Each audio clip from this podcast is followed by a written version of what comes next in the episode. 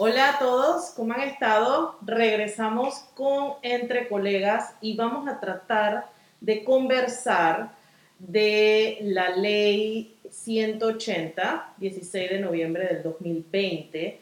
¿Y por qué traemos a colación nuevamente esta ley? Porque, como saben, desde noviembre a la fecha, eh, muchas propiedades horizontales han retomado el tema de convocar su reunión de asamblea de propietarios, ya sea ordinarias o extraordinarias. Y bueno, en el camino hemos visto algunos, la mayoría de los escenarios, unos muy bien llevadas y otras en las cuales creemos que como siempre debemos de aportar a mejorar en cómo se están llevando las cosas en temas de propiedad horizontal. Vemos muchos errores, tal vez porque la norma pues modifica eh, artículos de la ley 31 que siempre han sido tema de discusión, pero ese es el objetivo de este tipo de programas, que es basado en nuestra experiencia, eh, pues tratar de dar nuestro criterio con respecto a aquellas cosas que consideramos que no se están haciendo de manera correcta. También vamos a conversar sobre el tema de las asociaciones, aquellas residencias que eh, pues se manejan a través de asociaciones sin fines de lucro, porque Hoy día este tema está calando mucho en las familias panameñas y la gran confusión que hay entre si son muy similares sus estatutos a lo que indica la ley 31 correspondiente a propiedad horizontal. Entonces, como siempre, nos acompaña Yaricel Cedeño, presidenta de ADEPA PH, el licenciado José Irak Nelson de Nelson y Ordóñez y mi compañera Jennifer Campbell, que pues es administradora de propiedad horizontal, pero también administradora de este tipo de asociaciones y residente de una asociación. Así que, ¿quién más eh, para que nos hable las dos caras de la moneda, no? Entonces, empecemos, Jennifer. ¿Qué es lo que has visto que ha creado esta gran confusión en los temas de asociaciones?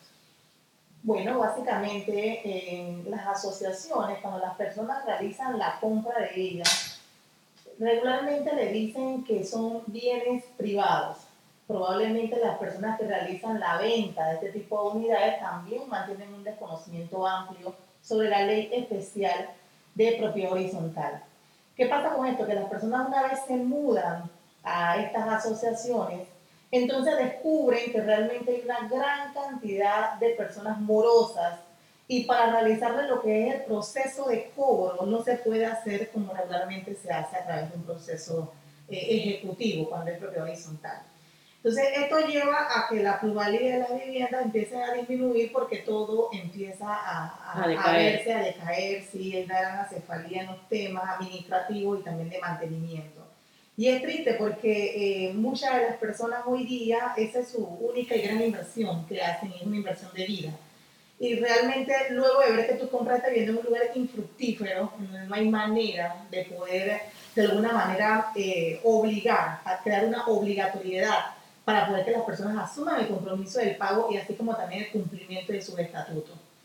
También eh, puedo mencionar que no hay una institución que realmente se encargue de reglamentar o de establecer las normas de esto, o sea, o darle seguimiento a ver si realmente estas propiedades o estas asociaciones de propietarios están cumpliendo con la norma legal en la, en la parte de lo que sería la presentación de sus informes ante la DGI, así como también que no se estén dando abusos. ¿Por qué? Porque cuando uno realiza la compra de esto, eh, se te establece una cuota, en el momento de tu compra se te menciona en, el, en lo que serían las escrituras de tu unidad, pero, pero es triste realmente ver que tú no tienes dónde ir a tocar una puerta para de pronto decir, mira, me está pasando esto con la directiva, está, está sucediendo una situación con las cuotas de mantenimiento que regularmente pasa en todas las propiedades horizontales. Ahora imagínate haber creado una asociación donde no hay ninguna institución que realmente esté regulando las acciones de esta directiva. En teoría existe, en teoría las asociaciones sin fines de lucro las las, pues, las regula o, la, o, las lleva el Ministerio de Gobierno y Justicia, es cierto en ese aspecto, Siraki y, y Yaricel, pero cuando acudes allá, tú has ido al Ministerio de Gobierno y Justicia, ¿cuál es la respuesta que tú has tenido? Bueno, por parte de ellos también, ellos se muestran de, de alguna forma esto, desinteresados en, en darle seguimiento a estos temas. Eh, yo fui, llevé una nota eh, y de igual manera tendré que elevar esto eh, a la Defensoría del Pueblo en espera de que ellos dentro de los 30 días calendarios puedan brindarme una respuesta a mi solicitud. ¿Por qué? Porque ellos establecen a través de una resolución en donde efectivamente son ellos los responsables, los garantes de que estas asociaciones cumplan y mantengan entonces el cumplimiento de las responsabilidades establecidas por ley. Entonces, eh, sí, pero realmente ellos no muestran realmente un interés de brindarle una respuesta a ningún propietario, ya que hay una situación, ni el Ministerio de Vivienda, por ser propiedades, ni el Ministerio de Gobierno, ya que ellos crean estas donaciones, pero luego se desvinculan totalmente. Sí, a nivel de propiedad, o sea, a nivel de reglamentación, y la ley 31 indica que estas residencias pueden ser sometidas al régimen de propiedad horizontal la reglamentación amplió en teoría o aclaró, porque bueno, amplió muchas cosas que no debía, pero aclaró que eh, cuáles son los requisitos. Por ejemplo, en, en, nuestras filas, que es ADEPA PH, los administradores también han mostrado mucha confusión porque ellos creen, porque lamentablemente los estatutos que se someten son copy-paste de la ley 31. Entonces, a nivel de administradores, ¿cómo podemos nosotros aclarar que son temas total, que se llevan totalmente distintos. Claro, e, ese es un tema que se ha tocado también dentro de la fila de los gremios, del gremio. Eh, hay administradores que solamente están administrando asociaciones y dentro de su, de su confusión se rigen bajo la ley 31 y ahora bajo la reglamentación. Eh, ADEPA ha tratado o, ha empezado a hacer un trabajo de demostrar cuál es la diferencia entre uno y otro. Eh, ellos tienen sus estatutos, nosotros tenemos una ley especial y la reglamentación sin embargo, eso está entrando en nuestra fila, pero imagínate la cantidad de personas que están administrando una asociación y desconocen estos temas. Si el residente lo desconoce y el administrador también, imagínate la cantidad entonces de ignorancia que hay allí y la confusión que hay. Eh, lo que sí es cierto, que la mayoría de los residenciales que se puedan estar construyendo para las áreas del interior, la mayoría están entrando dentro de asociaciones y te lo digo porque yo hice una visita a muchos proyectos que hay del área de Penonomé para allá y todos me decían, no, esto no es PH, es una asociación. Claro. Entonces, estamos viendo que también las asociaciones se van a crear un monstruo en algún momento y hasta dónde van a llegar, hasta dónde se van a desarrollar y quién las va a controlar.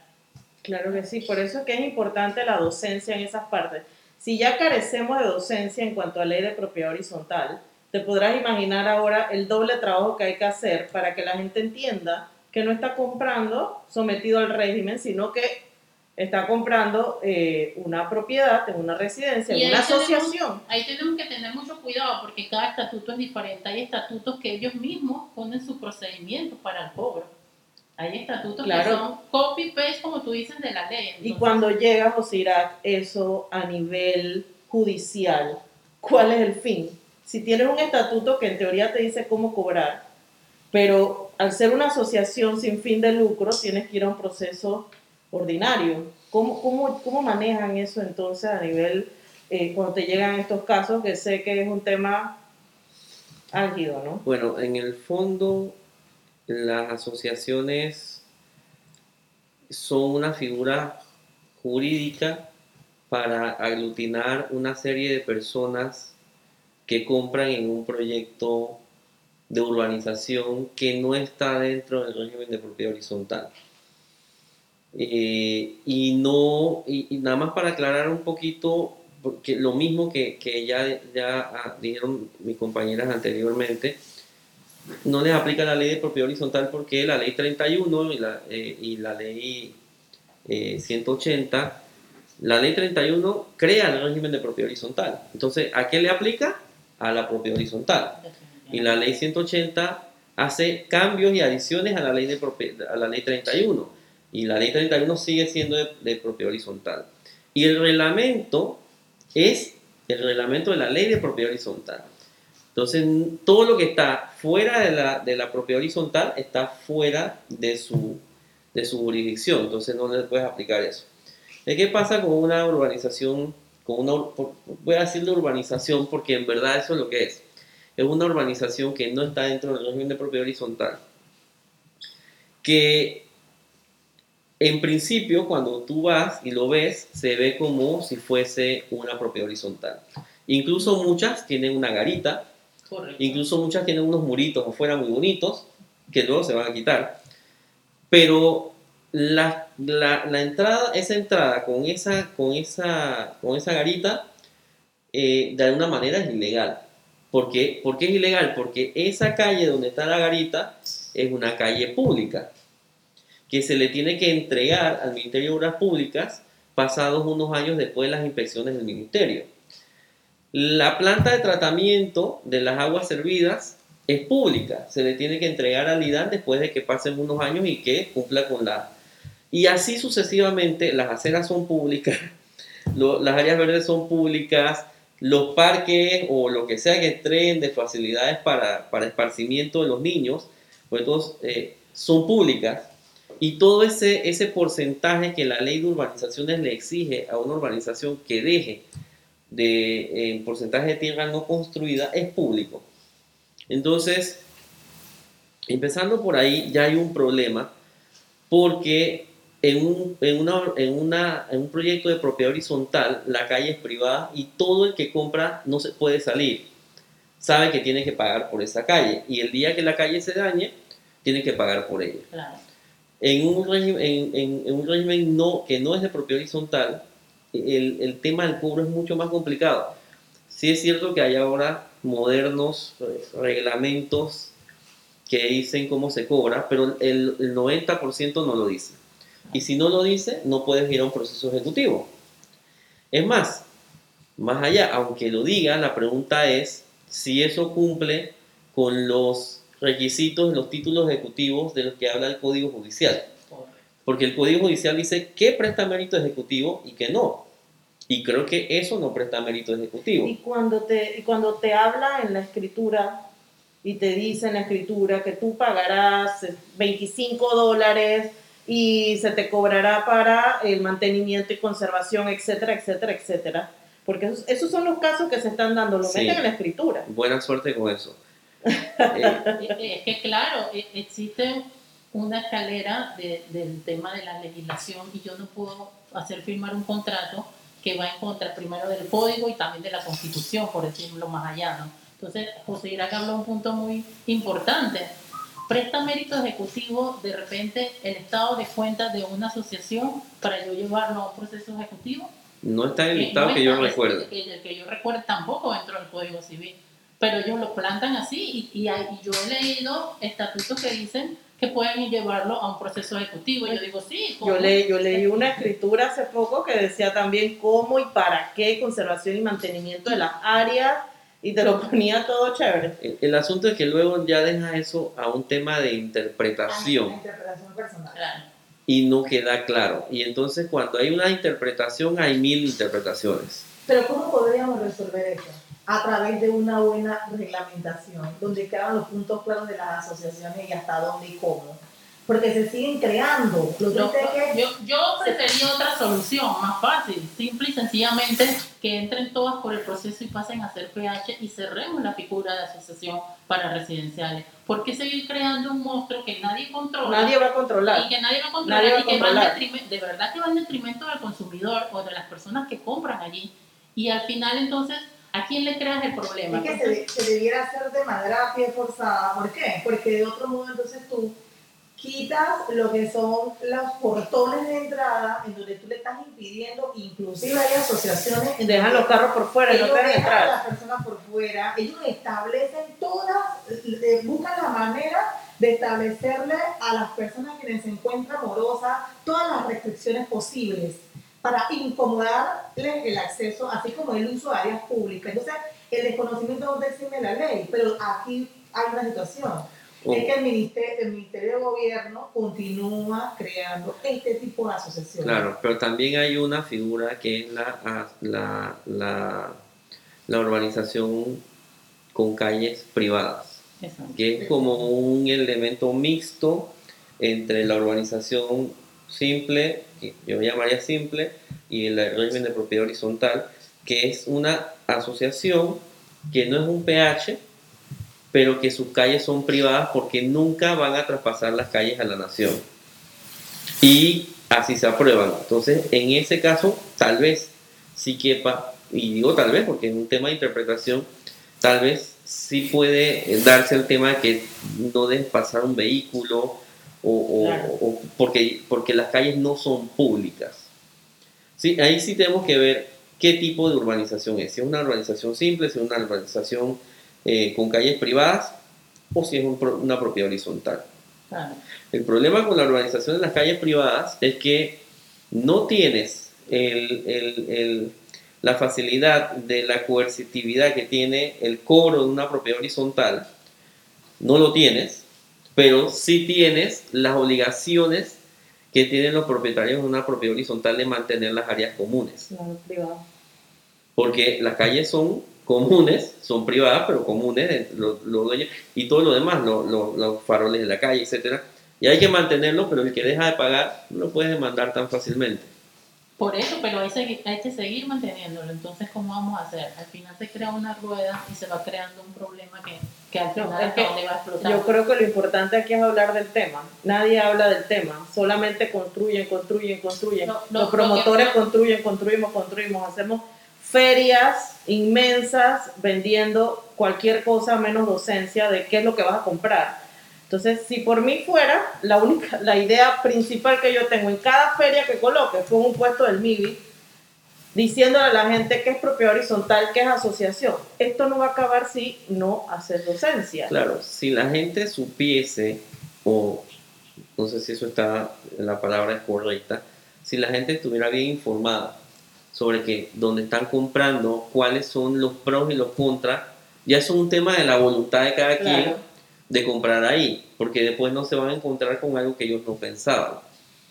Lo, lo que pasa es que el tema de la garita y del murito es atractivo para la venta. Ujú. Entonces, Claro, te brinda seguridad. Para, Sí. para que su venta sea Te efectiva. brinda Lo que pasa seguridad, es que los ya parques. Nada más quedan dos o tres unidades, ya esa figura está decayendo, ya el murito se está cayendo, ya Este- seguridad va una vez a la semana. Es un tema que en algún momento se tiene que abordar con responsabilidad y con la seriedad que se necesita. ¿Por qué? Porque hemos visto que aquí eh, en Panamá Centro la cantidad de población ha crecido, pero también nos damos cuenta que lo que es Panamá Este y Panamá Oeste ha crecido también grandemente.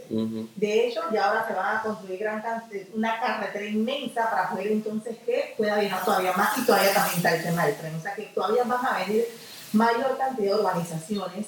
Entonces hay que ver bajo qué figura la están construyendo. Hay una gran cantidad de población que sigue comprando problemas, porque de hecho cuando la promotora hace entrega de estas asociaciones, no las entrega saludables. Ya una vez que ellos hacen la entrega, la sociedad ni siquiera ha cumplido con la responsabilidad de la Dirección General de Ingresos, que es la entrega por lo menos del informe eh, 20 si no mantiene una planilla vigente. Entonces, esta situación eh, se, va, se va a endurecer en algún momento y, es una lástima porque se va a trabajar de seguro de manera reactiva. Cuando ya el problema eh, realmente son muchos, hemos conocido a gran cantidad de miembros también de juntas directivas, no solo propietarios que se ven eh, perjudicados por este tipo de figuras, sino que también juntas directivas, en donde en su momento ellos también, a dónde ellos pueden ir cuando se encuentra un, administra un administrador que le realiza una situación de jineteo, de robo, a dónde pueden ir a tocar para presentar una queja formal ante esta persona. El Ministerio de Gobierno no mantiene eh, eh, ningún, eh, ningún lugar donde uno pueda realizar ningún tipo de queja.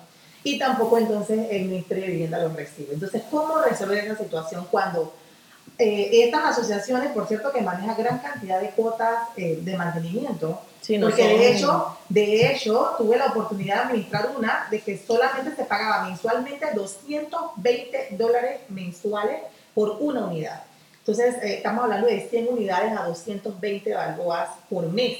Entonces, eh, estas juntas directivas tratan de alguna forma a través de sus estatutos mantener el orden. Pero si en caso tal que un administrador incumple, ¿bajo, bajo qué reglamentación está este administrador?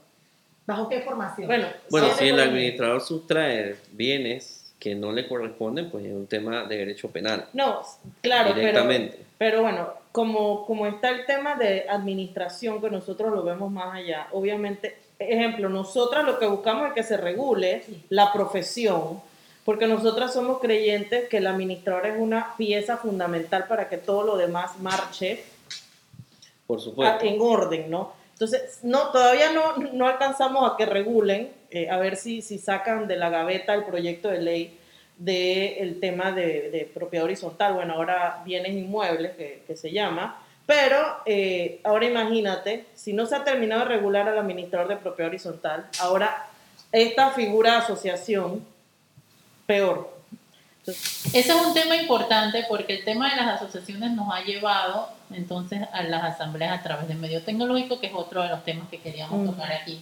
Y que en verdad eh, la ley 180, al aprobar estas asambleas a través de medio tecnológico, definitivamente que me ha llevado a la conclusión de que el ser humano siempre es muy eh, dado a ver de cómo le da la vuelta a la ley, a las reglas, a lo que tenga que hacer. ¿no? Eh, en estos días me llama un PH y me dice, nosotros no tenemos plata para hacer informes auditados. Así que le dijimos al 20% que convoque.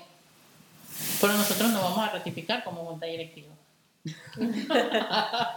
bueno, bueno pero es una solución inteligente porque, porque honestamente, o sea, sí, eh, eh, eh, es, darle la vuelta, pero es muy inteligente porque todos sabemos que un informe auditado cuesta, dinero. Cuesta dinero. Y si hay algo que no tienen las propiedades, la mayoría, el 90% de las propiedades horizontales, no les sobra dinero. Definitivamente. Y gastar un dinero para poder cumplir, ¿qué pasa si, si yo no convoco las... Ya va a haber una excusa para que las juntas directivas que no quieren convocar las asambleas no las convoquen, que es no tengo los balances, no tengo los informes auditados. ¿Por qué? Porque no tengo plata. Claro que sí. Bueno, eh, en ese tema, vamos a tratar ese tema en, eh, en unos minutos. Por ende, vamos a dar por concluido el tema de las asociaciones. Vamos a seguir hablando sobre esto porque creemos que es algo que hay que traer a la palestra. O sea, no podemos seguir en la ignorancia y en la confusión de mezclar peras con manzanas y pues en algún momento la voz se tiene que escuchar y creo que las autoridades tienen que ver la manera en que regulan esto antes de que se convierta en algo insostenible y que sigamos como usuarios, como compradores, eh, comprando problemas, simplemente comprando problemas con una hipoteca de toda nuestra vida. Así que eh, seguimos entonces en unos momentos.